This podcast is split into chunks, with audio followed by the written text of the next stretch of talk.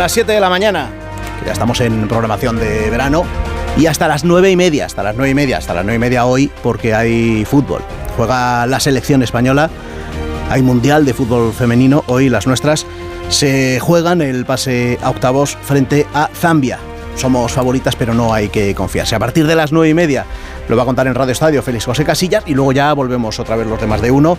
Begoña Gómez de la Fuente para contar aquí todo lo que ocurre y muchas más cosas que está preparando. La digestión electoral, por ejemplo, que ya va camino de concluir. Sí, la digestión ya toca pasarla. Ahora lo que toca es empezar a asumir que lo siguiente es la negociación. Y ojo que no vale encomendarse a los santos. ¿Qué le ha pedido al apóstol? Al apóstol. Al apóstol no se le viene a pedir nada, al apóstol se le viene a dar las gracias.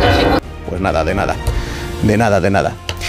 El líder del PP se mantiene en su pretensión de intentar gobernar y en eso, en las posibles negociaciones para formar gobierno, se centran los, los diarios con distinta visión. Claro, por ejemplo, mm, por el PP titula La razón, Fijó irá a la investidura para defender su programa.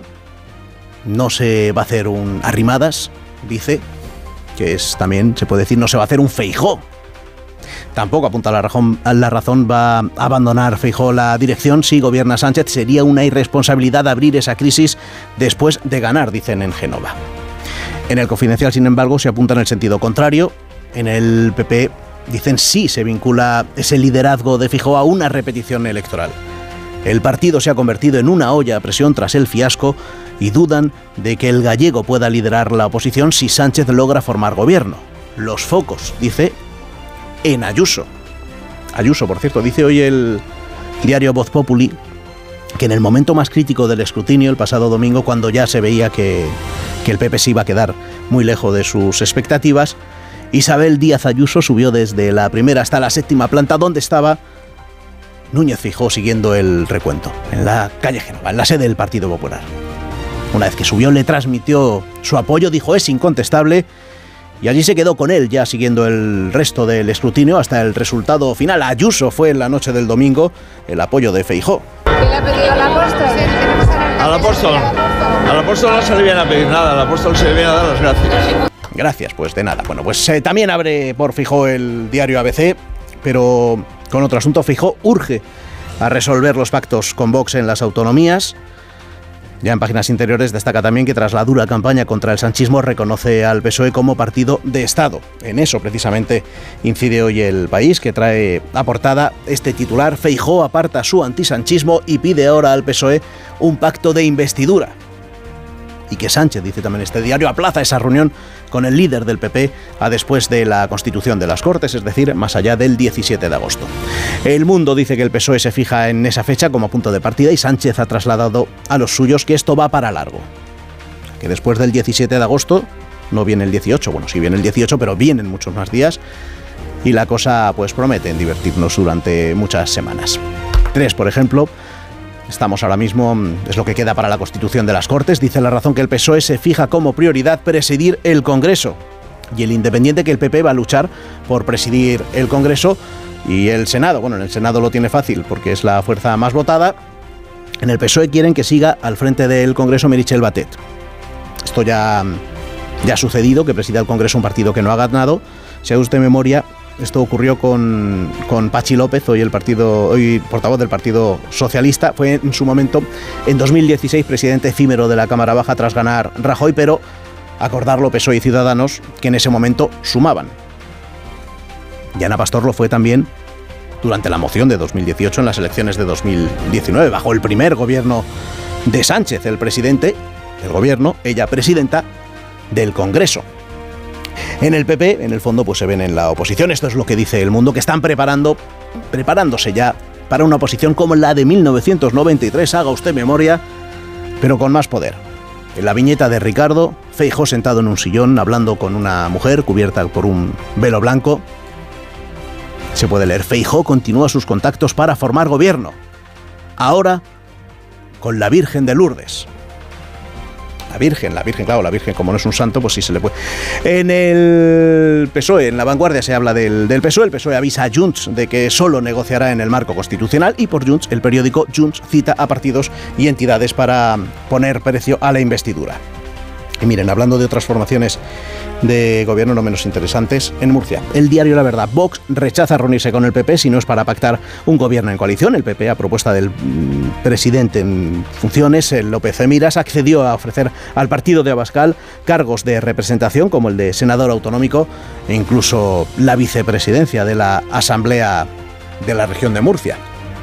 En Aragón, el periódico de Aragón, Azcón mete la directa hacia su investidura Dice el diario que el candidato a la presidencia cita a Vox, a Teruel Existe y al PAR a reuniones inmediatas con la intención de cerrar la formación de gobierno la próxima semana.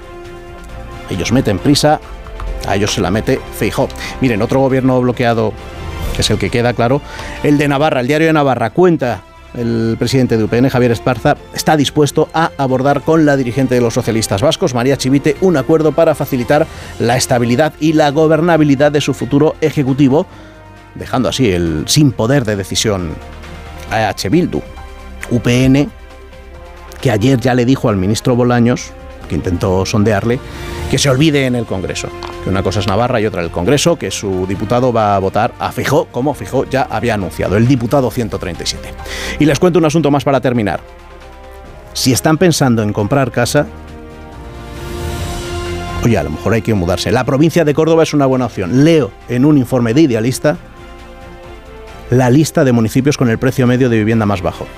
En los 10 de ese ranking están dos municipios de León, tres de Ciudad Real, uno de Toledo, uno de Murcia, y los tres en cabeza son cordobeses. Apunte. Tercero, Peñarroya, Pueblo Nuevo. Segundo, Belmez. Y el primero, con un precio por metro cuadrado de 334 euros, solo, Fuente Ovejuna. Así que ya sabe, todos a una. Más de uno. Rubén Bartolomé. Onda Cero. Y antes de saludar a los tertulianos que nos, que nos acompañan en este día, pues saludo a Marisol que viene con un cargamento de Callahan. Marisol, buenos días. Buenos días. Para que descubráis las rebajas de Callahan para este verano podéis entrar en callahan.es, una colección diseñada para garantizar tu bienestar. Y el secreto de Callahan para ser el zapato más cómodo del mundo es su innovador diseño de la suela patentada Adaptation que reproduce los movimientos del pie al caminar, porque los pies de cada persona son diferentes, al igual que es única su forma de caminar. Por eso Callahan se adapta a tus pies aportándote siempre la máxima comodidad. Disfruta caminando con Callahan, la mejor tecnología para caminar. Tecnología, diseño y confort al mejor precio. Bueno, pues ahora ya sí saludo a Antonio Caño. Antonio, ¿qué tal? Buenos días. Hola, ¿qué tal? Bienvenido. Muy buenos días. Pilar Gómez, ¿qué tal? Buenos días. Hola, buenos días. Y Pilar Velasco, ¿qué tal? Buenos días. ¿Qué tal? Muy buenos días. Pero os saludo y, y os voy a pedir que me deis un minuto porque estaba, mm, estábamos pendientes de la evolución del, del fuego, del incendio de, de, Gran Canaria. Habíamos dicho que se esperaba para esta madrugada eh, más humedad, un cambio en el sentido del, del viento, una bajada de las temperaturas y que eso anoche hacía prever que se pudiera mm, llegar a estabilizar ese, ese incendio en la zona de, de, Tejeda que había obligado a desalojar en la jornada, jornada de ayer algo más de 120 personas. Mm, quiero preguntarle al consejero de Medio Ambiente del Cabildo de Gran Canaria cuál es la situación. Raúl García Brink. Raúl, buenos días. Buenos días, un placer. ¿Se ha logrado ya estabilizar el, el fuego? Bueno, está controlado en uno de los flancos, en el flanco izquierdo en un 70% y en el flanco derecho en un 80%. La cabeza sigue activa, pero se ha logrado también, gracias al trabajo eh, que se ha realizado durante la noche, pues esa, esa cabeza se ha ido eh, dividiendo, vamos a decirlo así, y, no ha avanzado mucho, ¿no? Con lo cual, eh, bueno, y también las condiciones meteorológicas de la noche, pues han favorecido eh, el que el, incendio no haya seguido avanzando, ¿no? Y por lo tanto, eh, con la es verdad que con la salida del sol hoy, eh, bueno, pues se va a producir una mayor insolación, puesto que la cabeza del incendio está en la zona en la zona este y por lo tanto vamos a concentrar todos los medios aéreos los ocho, ocho, helicópteros y el avión que tenemos disponibles para, para intentar acabar con, con, con el incendio durante durante el día de hoy, no por lo menos, bueno, acabar, tenerlo controlado, estabilizado, pero bueno, las perspectivas son en estos momentos muy positivas, muy buenas y la verdad es que, en este sentido, pues estamos muy esperanzados de poderlo controlar a lo- largo del día de hoy. Es decir, que, mm, a lo largo de las próximas horas se, se va a poder van a- van a poder regresar eh, a sus casas los ciudadanos que han sido desalojados. Bueno, esperemos que esperemos que sí, salvo que se produzca algún hecho que de momento, por las previsiones que tenemos también del tiempo, que van a ser un poquito mejores que las de ayer eh, y por lo tanto más favorables, así como bueno con todos los medios que, que estamos que tenemos en estos momentos a nuestra disposición, nosotros esperamos que, que efectivamente a lo largo del día de hoy eh, se pueda ir normalizando la situación. Pero ya se sabe también que en el caso de un incendio eh, siempre pues hay que ser muy prudentes, hay que utilizar el sentido común y en este y yo desde luego en estos momentos eh, no me atrevo a, a dar una una eh, una información definitiva hasta que tengamos claro también cómo va evolucionando a lo largo del día. Pues entonces es el momento de, seguir dejándoos eh, trabajar, que es lo que, lo que lleváis haciendo ya toda, toda la noche eh, y durante la jornada de ayer. Y esperemos que esas buenas noticias, una vez que se confirmen, se puedan, se puedan dar y nos la podáis eh, comunicar. Raúl García, consejero de Medio Ambiente del Cabildo de Gran Canaria, gracias por contarnos esta evolución durante la noche y el buen trabajo que habéis estado realizando. Gracias por estar en más de uno. Muchísimas gracias a ustedes, un placer. Y ahora sí, claro, os pregunto a vosotros, mm, si queréis por desengrasar un poco, mm, por no entrar ya de lleno en las investiduras, formaciones de gobierno, pactos públicos y escondidas y demás, eh, os quiero preguntar por lo que está contando, los que están contando desde hace unos días los diarios británicos. No me miréis así. Porque la prensa británica pone a Felipe VI como ejemplo de elegancia. Se están publicando varios, varios artículos desde hace una, mm, una semana, desde que acudió a Wimbledon, eh, diciendo que él es, sí que es un monarca elegante y que tendría mucho que aprender de él el príncipe de Gales, Guillermo, porque dicen, comparándose o comparando la forma de vestir de uno y de otro, eh, a ellos les ha tocado al paleto, dice. Dicen los diarios. Bueno, no, no sé si los diarios. Lo que pasa es que los mm, eh, ingleses, que son muy suyos, y los periódicos ingleses, que también lo son, pues eh, tienen mm, eh, papeles tan extravagantes como un editor de, de moda masculina. Y hay un. El, el- el diario The Times tiene un editor de moda masculina. eh, eh, eh, no, es, es experto en moda masculina, no cualquier moda, masculina eh, cuyo nombre, eh, al que yo sigo desde hace algún tiempo, porque escribe artículos muy interesantes sobre asuntos que, bueno, que a veces son de interés, pero no recuerdo el nombre. Y escribió mm, eh, cuando estuvo el rey en la final de Wimbledon, escribió un artículo efectivamente muy elogioso sobre la elegancia en la forma de vestir de, que él consideraba muy apropiada del rey. Y, y bueno, eso ha tenido. El artículo era muy. Estaba escrito con mucha gracia y, y- y muy bien demostrado la, la- el buen, la buena indumentaria del rey. Y eso ha tenido impacto, yo creo que sobre todo en España. No estoy tan seguro que, eso haya generado en Inglaterra otros comentarios posteriores, pero. Pero bueno, sí, yo creo que es verdad que el rey viste de una forma muy, muy clásica, pero muy, eh, muy elegante, que le gusta a los expertos en eso, sobre todo ingleses, que son clásicos en su forma de vestir. No será ese periodista Tarek Gay. Sí, exactamente. Exactamente, claro, que es el que hace el artículo y el que desde que él escribió Que esto, él escribió eso, pues, el resto de diarios se han, hecho, se han hecho eco. Se han hecho eco, por ejemplo, el, el Telegraph, claro, compara, compara eh, la forma de vestir, la elegancia de, Felipe VI con la del príncipe Guillermo. De- Del príncipe de Gales dice, la chaqueta no era la más favorecedora, yo he visto una imagen y desde luego no lo es. Dice, no tenía un buen corte, la chaqueta. No gustó porque decían que si se miraba de cerca, pues parecía demasiado corto ese corte. Ahí ya yo no sé lo que significa y ahí pido tu, tu opinión como experto, No, no, como experto en moda no. masculina Es de que más me de leí el artículo porque he leído varios artículos. Este, este señor. es quedaba muy- estrecha, este es señor decir, muy le estaba reventando la chaqueta. Este señor es muy contrario a esta nueva est- eh, eh, eh, moda masculina de llevar los Y- trajes con una talla me- Menos. me- menos. Y están todos muy apretados y con pantalones de pitillo muy ajustados.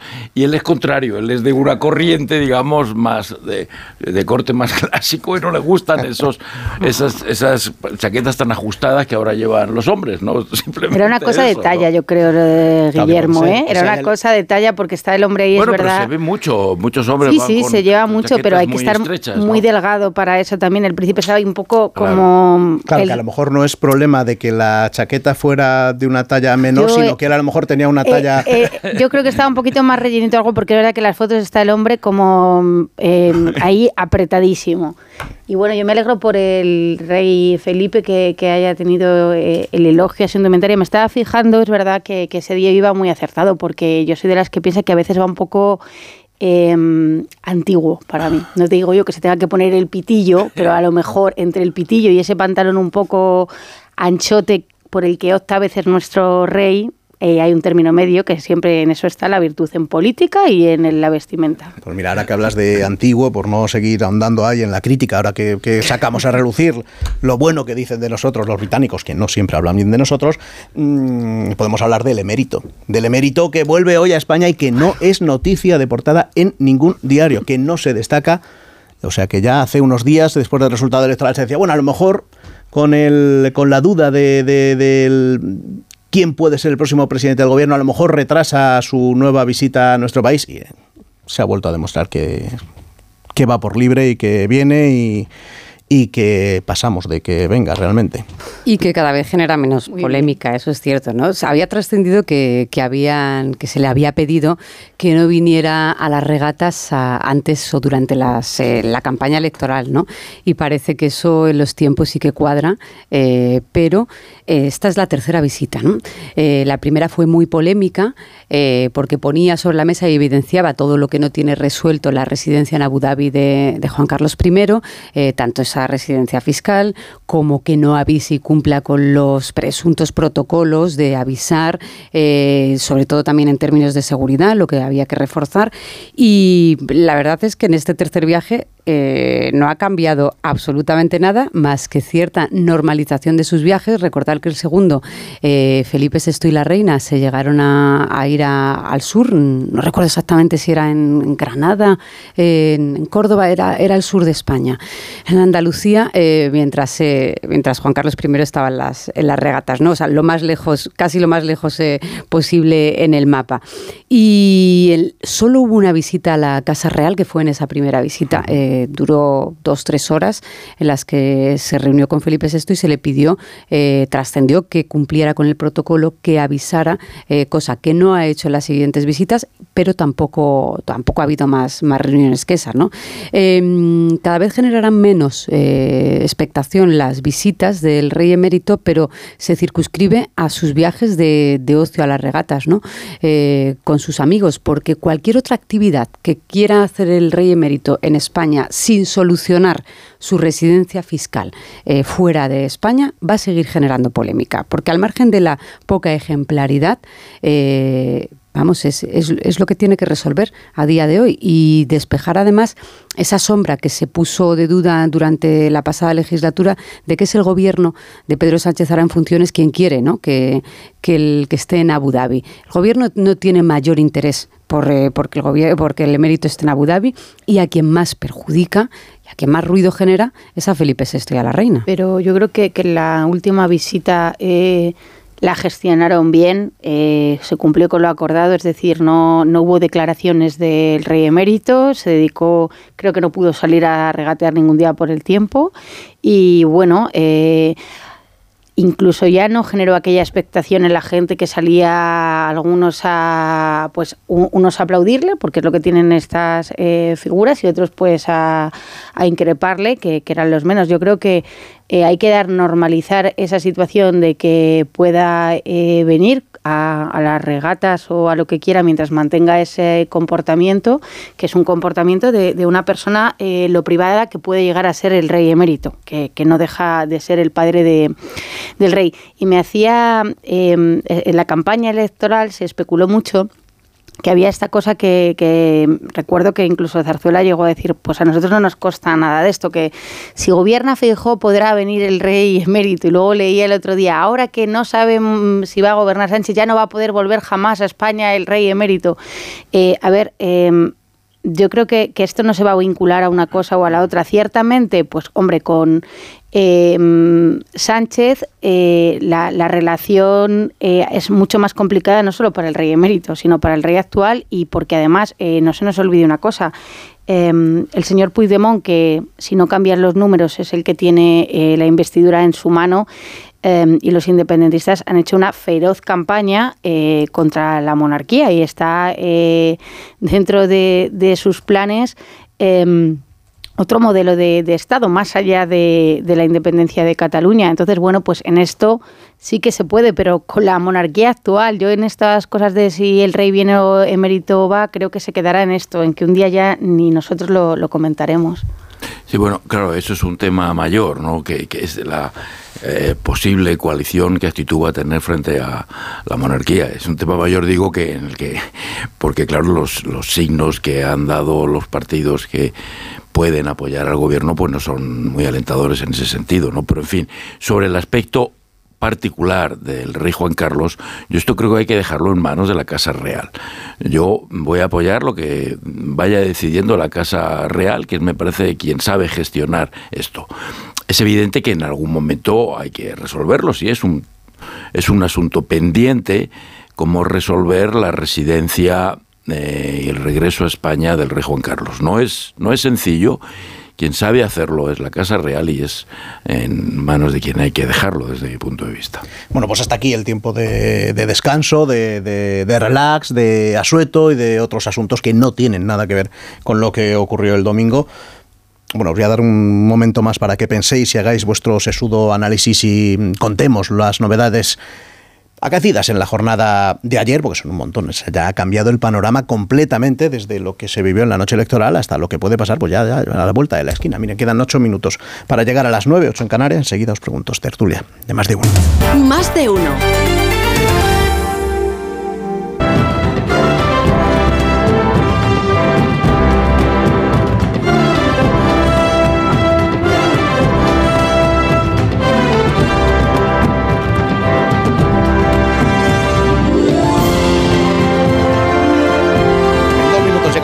Las 9 de la mañana, en dos minutos llegamos a las 8 de la mañana en Canarias y les decía a nuestros clientes que en las últimas horas pues sí que ha habido novedades, novedades como por ejemplo que mm, a pesar del portazo del Partido Nacionalista Vasco a sentarse siquiera a hablar cualquier cosa con Núñez Feijó, con el Partido Popular, para intentar esa difícil, por ser mmm, un poco positivo, eh, investidura de Núñez Feijó, pues ayer el presidente del Partido Popular en su visita a Santiago dijo que es precipitado decir que no le dan los números, que solo ha sido se ha empezado a hablar y que, decir que, que, su investidura es imposible es algo pensar de forma precipitada. No sabemos qué cuentas está haciendo el presidente del Partido Popular. De Génova salió ayer la otra noticia que fue el aviso a, tanto a López Miras en la región de Murcia como a Jorge Azcón en Aragón de que aceleren ya la negociación, que retomen la negociación y el diálogo con Vox para intentar la investidura y ser nombrados cuanto antes, lo antes posible, eh, presidentes de estas dos eh, comunidades. Hay que recordar que el plazo para evitar una repetición electoral en Murcia acaba el, la última semana de agosto, el 26 creo recordar, y el 7 de septiembre acaba el plazo en Aragón. Y esa negociación pues se tiene que, que acelerar, que es la petición que se habría hecho desde Génova. Y sobre esto os quiero preguntar, ahora que está abierto el debate en el Partido Popular sobre cómo tratar a Vox, sobre qué hacer, sobre qué falló en la campaña y, y cómo se puede afrontar el futuro, llega esta orden desde Génova para acelerar estos pactos. ¿Por qué? Pero, es que se supone que eso es lo que de lo tendríamos que hablar ahora. Eh, yo entendía o entendí después de las elecciones eh, autonómicas eh, seguidas auto inmediatamente por una convocatoria de elecciones generales, entendí que en, ese momento el Partido Popular aplazaría todas las negociaciones de gobiernos autonómicos y gobiernos municipales hasta después de las elecciones eh, generales. Eh, creí que esa sería la estrategia de- del Partido Popular, precisamente para poder resolver el enorme conflicto que supone su relación con Vox, resolverlo después de las elecciones generales. Para mi sorpresa, lo que ocurrió fue un tremendo desconcierto en el que todo el mundo se puso a negociar a la vista de todos, cada uno de una manera, eh, aparentemente sin ninguna instrucción desde, desde Génova. En fin, lo que ocurrió fue un total desconcierto que dejó en evidencia algunas cosas que está bien que hayamos conocido, que es que Vox es un partido tóxico y un partido que no contribuye a la gobernabilidad del país, pero claro, eso es lo que el PP, mm, para lo que tenía que haber tenido, se supone una estrategia. Y que ahora estuviéramos, que ahora empezáramos a hablar de esto, de Murcia, de Valencia, pero es que no, mm, pero es que mm, Valencia empezaron a negociar con vos 24 horas después de la convocatoria de elecciones generales. Es que me parece, es que no, no entiendo nada, es que me parece un suicidio por parte del Partido Popular inexplicable. No, no, no, no comprendo cómo el Partido Popular no tenía una estrategia clara sobre cómo resolver ese asunto y su, y su Fue- negociación con Vox. Fue, eh, yo creo que el punto de inflexión que en ese momento eh, algunos sí vieron en el PP la dirección y, y otros eh, lo dejaron pasar fue ese pacto en Valencia, eh, ese pacto en Valencia que además nadie entendía porque eh, ahí sí que había una orden de eh, que había que posponer los pactos con Vox, de dar largas. Los candidatos populares podían haber ido todos a una investidura fallida y no hubiera pasado absolutamente nada, porque Claro. ahora mismo podrían estar empezando a, a negociar. Y era el plan con el que se salía eh, ¿Y de, por qué no de se las cumplió, municipales. Pilar? Pues porque, eh, sinceramente, creo que Feijó en esto de em, vamos a dejar manos libres, vamos a dejar eh, hacer. em, no se dio cuenta, quizá porque le pesó mucho su, su pasado como varón autonómico, que en un tema tan importante como eh, es eh, los pactos con Vox, porque lo hemos dicho aquí muchas veces, van de principios más que de números. Tú tienes que saber cómo quieres tener enfrente y a quién quieres tener enfrente. Y yo creo que Feijóo ahí eh, dejó hacer, le sorprendió la negociación en, en Valencia, pero yo siempre he defendido que si a ti no te gusta lo que se ha hecho, se puede deshacer. Es decir, y si y más eh, y lo que Feijóo no me dio que él se jugaba a Moncloa. Es decir, que el señor eh, Mazón ya tenía su gobierno, pero ahora eh, el señor Mazón tiene un gobierno y el señor Feijóo tiene muy pocas posibilidades de, de ser, o casi ninguna, el presidente del gobierno, salvo eh, Carambola. A partir de, de ahí eh, fueron sucediéndose una serie de pactos que hemos visto cada uno de una forma, eh, los tracking que el PP tenía, que ahora se han visto que pues no sabemos si estaban dopados, inflados o simplemente eh, creo que tampoco te puedes jugar toda tu estrategia a unos tracking, pero es cierto que en el caso de María Guardiola les empezaron a dar una caída, entonces rectificaron María Guardiola, entonces al final, bueno, pues fue un desastre y decías tú, hay una... hay ahora un debate en cómo hay que tratar eh, a Vox. Pues a Vox, tarde. Claro, pues no, no, no, pues si es que además es que a Vox hay que eh, tratarlo. eh, yo creo que desde tu propia coherencia. El señor Feijo desde que llegó dijo que no quería a Vox. Pues eso es lo que tienes tú que mantener hasta el final, porque la gente lo que no entiende eh, son los vaivenes, no Claro. entiende que tú digas que quieres eh, que Vox es un partido tóxico, pero luego tengas no sé cuántos ayuntamientos. Entonces, bueno, pues ahora dices, han acelerado, pues si es que ahora lo que no vemos ni lo que va a ocurrir en Murcia ni lo que va a ocurrir en Aragón, seguramente tengan que meter a Vox en el gobierno, pues también resta, ¿eh? Que Claro, Vox es que se abre ¿eh? claro, Vox va a seguramente perder abierto- todo porque claro, no tiene nada que perder. Se abre otra vez la espita que, que- que ya eh, te perjudicó durante la, la campaña Sí. de decir, bueno, eh, durante la campaña se hablaba solo del PP con Vox, de qué cargo se le daba, de a quién nombraba Vox en los gobiernos del Partido Popular a nivel autonómico y ahora cuando Vamos, que estás... Vox sacó la, arti- int- la artillería pesada, también eso es importante, porque podía haber elegido un perfil de... Sí, efectivamente. Ah, bueno. Hizo su propia campaña, claro. Ellos hicieron su campaña y así le he ido. Em, pero claro, ahora lo que, lo que, lo que ocurre al- en esta decisión de, de- de- de la dirección del Partido Popular es que vuelves a caer, em, en mi opinión, en el mismo error de que cuando te quieres presentar a la investidura vas a volver, pones de nuevo sobre la mesa los posibles pactos con Vox y la entrada del gobierno, en los gobiernos del Partido Popular en Aragón y en Murcia de Vox, de consejeros de Vox. Efectivamente. Eh, a ver, yo no subestimaría al, al, votante. Es verdad que después del 28M dentro del Partido Popular se decía que arrastrarían o dejarían los pactos de gobierno para después de las elecciones generales. Pero eh, o el Partido Popular no ha, sabido, no ha sabido escuchar y no ha sabido hacer el diagnóstico de, de la política española. Se le ha preguntado muchas veces en todas las entrevistas, en estos micrófonos, cuál iba a ser su relación con Vox, porque por eso pasa la respuesta de cualquier candidato a la presidencia del gobierno, que es ¿qué modelo de gobernabilidad tiene usted? El Partido Popular confió su campaña a atacar al modelo de gobernabilidad de Pedro Sánchez, con ese antisanchismo y todos sus socios de, gobierno. Y, y ha pesado más el modelo de gobernabilidad de Feijóo con Vox que cualquier, eh, que cualquier otra cosa. No solo Valencia, que es verdad que le pilló atropelladamente ese pacto porque parece que no se le avisó, fue un pacto además muy duro, dándoles muchas carteras importantes de gobierno, dándole la mesa del Congreso, etcétera.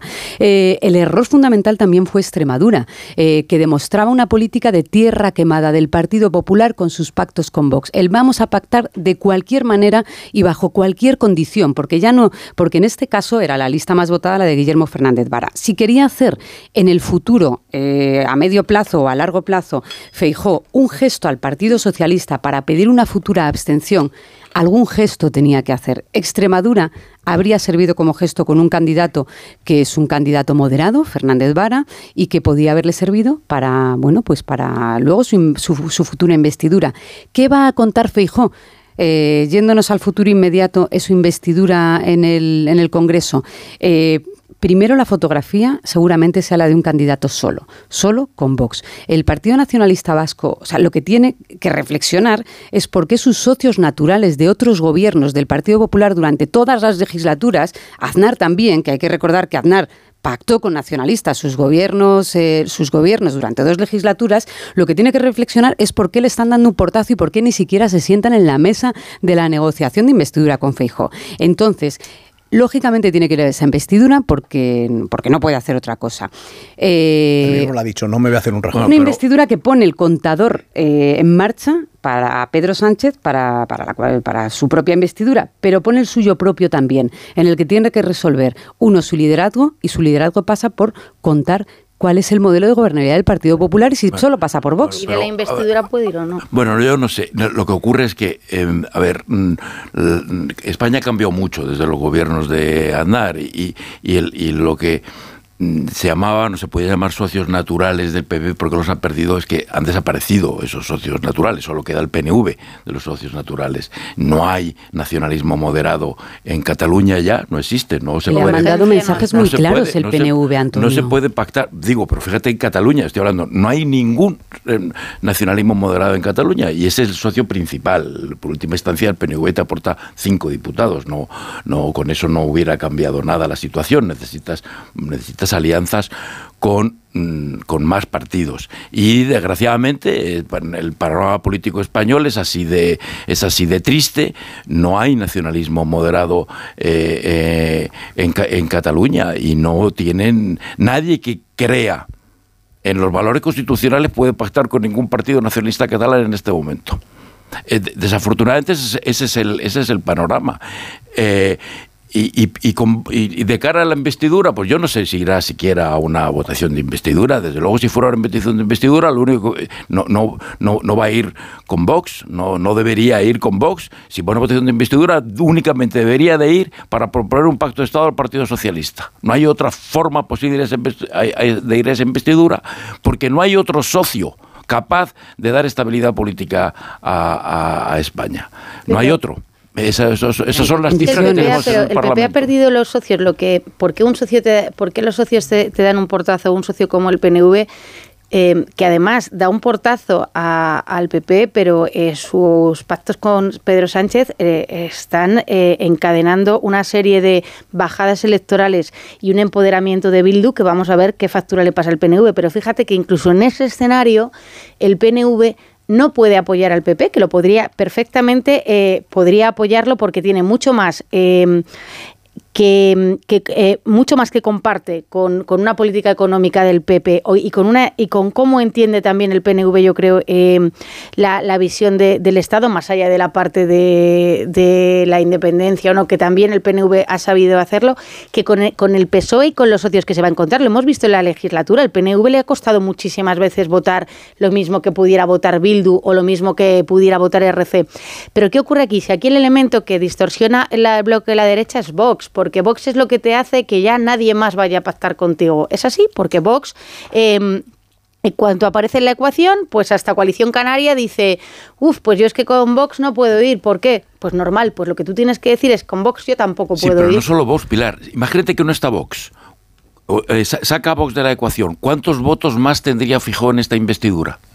No, lo que yo lo que digo Aparte, es que si no cinco, hubiera... digamos cinco del PNV. Sí. ¿Alguno más tendría? No, pero es Vox? que lo que lo que yo digo No es que. Feijó tendría más diputados si no existiera Vox, porque a Feijó también le ha penalizado Bueno, y ellos ya. han hecho el cálculo como en esas comunidades. Digo, de cara a los pactos. No, de cara a los pactos está si no claro que, existiera que Vox, sí. lo único que tendría es cinco escaños más del PNV, Sí, pero, nada más. pero él seguramente tendría eh, un resultado más alto. sí, Eh, y entonces, sí. bueno, a lo mejor hubiera ayudado e incluso hubiera estado más cerca de las encuestas de lo que ha quedado. Eso sí. Pero es cierto que con Vox eh, es imposible, y como el PP va a ir con Vox eh, y Vox solo está condenado al PP, pues es muy complicado. Es que lo que ha dicho en estos dos meses es con Vox.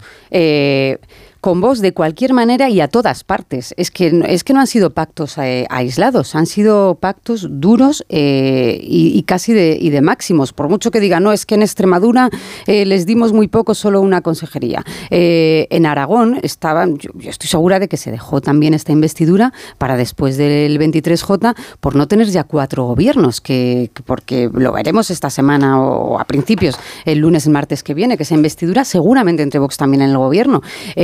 Claro, ¿cómo tienes ahora autoridad para dirigirte al Partido Socialista? Lo último, si es que el 29 de el 29M después de las autonómicas, el Partido Socialista tenía eh, tenía guerra interna, lógicamente, o sea, había perdido todo el poder territorial. Guerra es mucho decir, pero pero sí van a haber procesos internos y lo que ha conseguido Fijo en estos dos meses es el a más a más incluso unir a la militancia socialista, que lo que ha demostrado este resultado es que parece que ha votado en masa a su propio partido cuando cuando no estaba en esas condiciones el 29M. Mira, pues damos un momento y enseguida hablamos también del PSOE y de los movimientos que ya se están detectando por parte del gobierno para acercarse sobre todo a, a Junts, a, a Puigdemont, em, por medio de una oferta que tiene que ver con la formación de la mesa del Congreso el 17 de agosto, pero darme un momento, son las eh, 9 y 12, 8 y 12 en Canarias, ahora os pregunto sobre ello.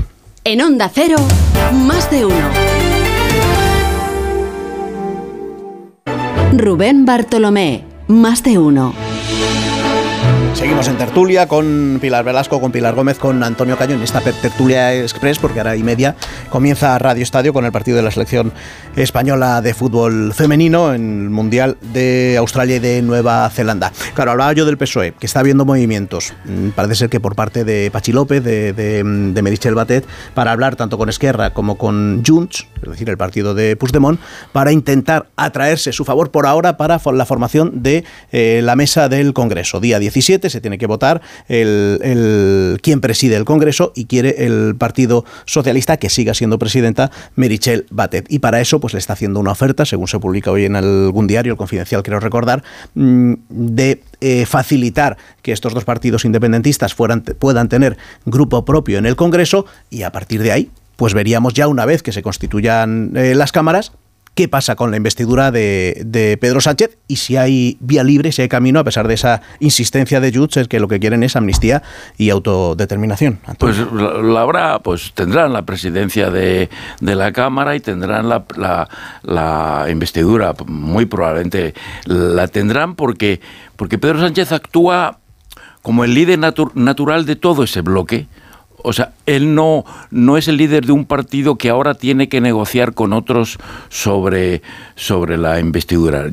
Creo que estamos pasando esa fase. Y estamos en la fase en la que Pedro Sánchez es el líder de todo ese grupo, de todo lo que no sea eh, Partido Popular, Vox, de todo lo que no sea la derecha, es de Pedro Sánchez.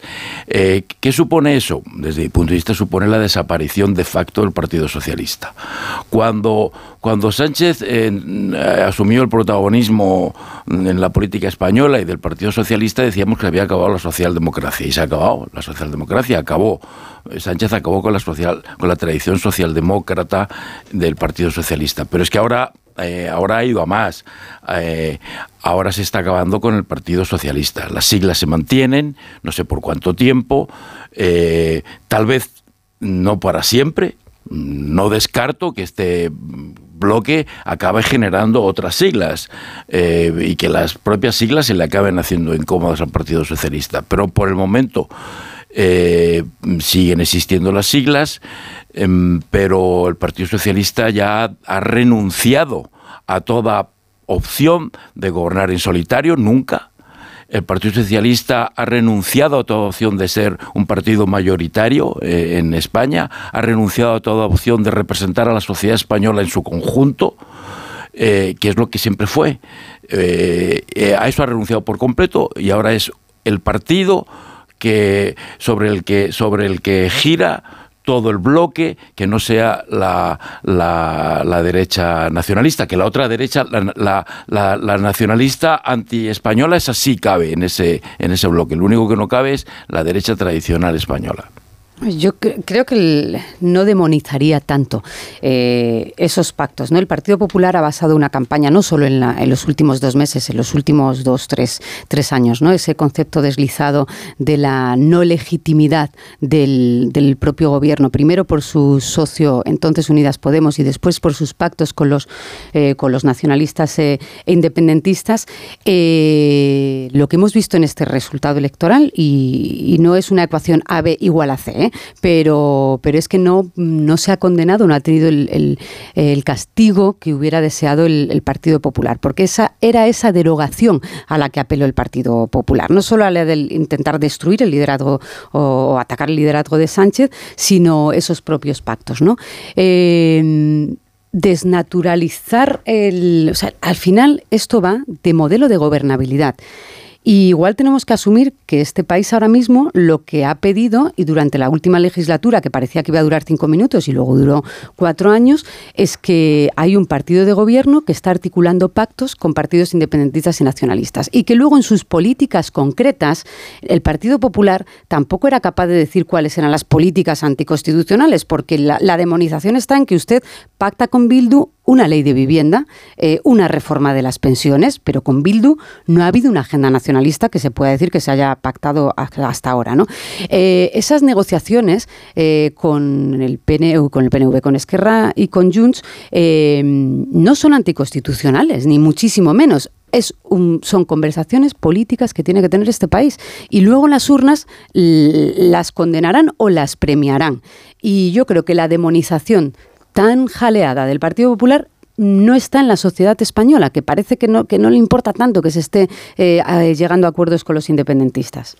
Hombre, eh, si, si ves el resultado de, Pedro Sánchez, eh, lo primero que, se puede interpretar es eso, es decir, a Pedro Sánchez no le penalizan los pactos con Bildu porque ha subido dos escaños, o los pactos con RC, a Núñez Feijóo sí le ha penalizado, entendemos los pactos con, con Vox. Eh, pero yo em, creo que yendo más allá, más allá de una lectura eh, partidista, em, hay dos eh, partidos que, que, son los que aglutinan la mayoría del voto y luego ya lo que viene por detrás, estamos hablando de que a esos partidos les sacan en el caso de, del PP, pues ciento y pico escaños, al tercero y al cuarto, y en el caso del PSOE, 80 o 90. Em, ¿Qué quiero decir con esto? Que, al final em, a mí em, me sigue pareciendo algo anormal que, en España seamos incapaces de que esos dos grandes partidos eh, se sienten a hablar y a, llegar a acuerdos y que cuando decimos que, que, son partidos constitucionalistas y que se defiende la Constitución, eh, para mí defender la Constitución eh, pasa por no sentarte a negociar como un señor como Puigdemont. Es que Puigdemont es un prófugo de la justicia. ¿Por qué? Es prófugo de la justicia porque ha, intentado eh, ir al corazón de la, eh, contra el corazón de la Constitución. Lo hizo a través de una, vamos a decir, sedición, pero eh, lo que pone en juego el señor Puigdemont, que además en sus declaraciones ha ido muchísimo más allá que, que el señor Oriol Junqueras, la amnistía en sí misma no cabe en nuestro Estado, no, no se recoge. Entonces, a mí me parece que lo que se dice sí es importante, porque luego decimos, no, bueno, pues Pedro Sánchez lo que ha hecho ha sido que con Bildu eh, solo ha negociado la ley de vivienda y no ha habido una hoja de ruta. Si, si la hoja de ruta la, la tienen en que tú a Bildu le estás eh, dando un espacio y blanqueando de forma que cada vez va a poder tener más votos, y lo estamos viendo en el, en el País Vasco, sin haber hecho algo que para mí es fundamental, que es la condena del terrorismo de ETA. Bildu, el señor Otegui, que es el portavoz de facto de Bildu, porque en el Congreso por, se- por supuesto que hay diputados de Bildu que piensan de otra forma, pero el portavoz, el que sale, el que pone cara y ojos con el que va a negociar el señor Sánchez, porque así lo ha dicho el señor Otegui, nunca ha hecho eso. Y a mí sí me parece que hemos normalizado mucho, y oye, pues cada uno vota y hay que, hay respetarlo, hemos normalizado mucho que sean actores tan importantes en, en la política y que determinen eh, los gobiernos un prófugo de la justicia, un señor que ha estado eh, condenado por eh, intentar volver a formar eh, la banda terrorista ETA y ser miembro de la banda terrorista sin haber condenado explícitamente el terrorismo. Y, y a mí es lo Pero que... como los números son, son importantes Bueno, yo- y lo yo digo, a mí repaso- me gusta y lo otro repaso modelo de- de país. y lo repaso Pero no Otro modelo de país. pero los números no Eh, los números, derecha, tienen, Pilar, los o números sea, tienen que ser. No, no, se digo, claro que sirven los números. El Partido Popular es el partido más votado, es un dato importantísimo. números, No, no, no, pero es importante que el Partido Popular sea el más votado, porque por eso eh, estamos por eso hay un debate cómo es usted el más votado y no se puede sentar con otros. Y claro que son importantes que los independentistas, Esquerra Republicana y Junts hayan perdido en total, eh, haré mal la cuenta, pero creo que unos 700.000 votos en total, ¿verdad? 700.000 votos. Es que Esquerra estaba en 13 Pero- diputados pero- pero ahora y, le- se- y la sociedad española Bueno, pues- votando pues le ha puesto en precisamente por eso no 7 los hagas en ahora 7 decisivos en para 7 formar a Junts. El Pues- Partido pues Socialista ha ganado en el País gobierno. Vasco. Pero No, ese es el mensaje, es que ese, para resulta, formar no, es que ese, no, han ese resultado, resultado, Antonio, ese resultado, Antonio, tiene que ver con las políticas. Bueno. que ha hecho este gobierno. Yo, el problema no es la independencia. No, yo no, no, no, no digo que se va a producir la independencia del País Vasco y de Cataluña si se forma este gobierno. El problema es el desmembramiento del Estado. Y eh, yo estoy, eh, el- este gobierno eh, hay que hacerlo, o el próximo gobierno hay que hacerlo, no solamente pactando con Junts, sino con Junts, con Bildu, con ERC, con el BNG, con el PNV y con una docena de partidos que hay dentro, que hay dentro de Sumar. Cada uno de esos te va a pedir un pedacito del Estado. Y yo estoy atónito de que la izquierda, de que la izquierda contemple con esta naturalidad y con esta simpleza el desmembramiento del Estado. Es que el se desmembramiento lo vimos en la crisis del 2016, 17, 18. Ahora España no tiene un desmembramiento del Estado. Antonio, nos gusta. Como veo, como veo que este tema está ahí candente, está caliente y se va a seguir hablando seguro, claro. Mm, Los próximos días y en las eh, próximas semanas, si os y parece, meses, os y convoco, y meses. meses y meses, si os convoco, madre mía, qué largo me lo fui a espilar. Eh, os convoco para otro día, para otra tertulia, así le damos una vuelta, eso sí. Os despido hoy, pero con otros Callahan, que por eso ha venido Marisol. Ah, Porque estamos de rebajas, o sea que estoy que lo tiro. Encontrad en Callahan.es el calzado favorito para este verano, ahora al mejor precio. Callahan se adapta a tus pies y también a tu verano. Tengas el estilo que tengas, Callahan dispone siempre del modelo perfecto para ti. Un calzado especializado en confort, ya que está equipado con su exclusiva tecnología Adaptation, que es la mejor tecnología para caminar. Disfruta de la comodidad sin precedentes con Callahan Adaptation, tecnología, diseño y confort al mejor precio. Antonio, gracias por estar esta mañana con nosotros. Gracias. Pilar Gómez lo mismo, Pilar. Velasco igual y ahora a seguir lo que haga la selección España-Zambia, Radio Estadio, Mundial de Fútbol Femenino y luego a las once y media Begoña Gómez de la Fuente, que más de uno no ha terminado todavía. Hasta mañana.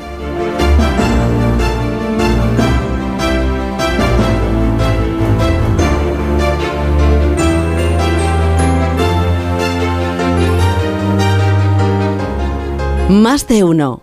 En Onda Cero.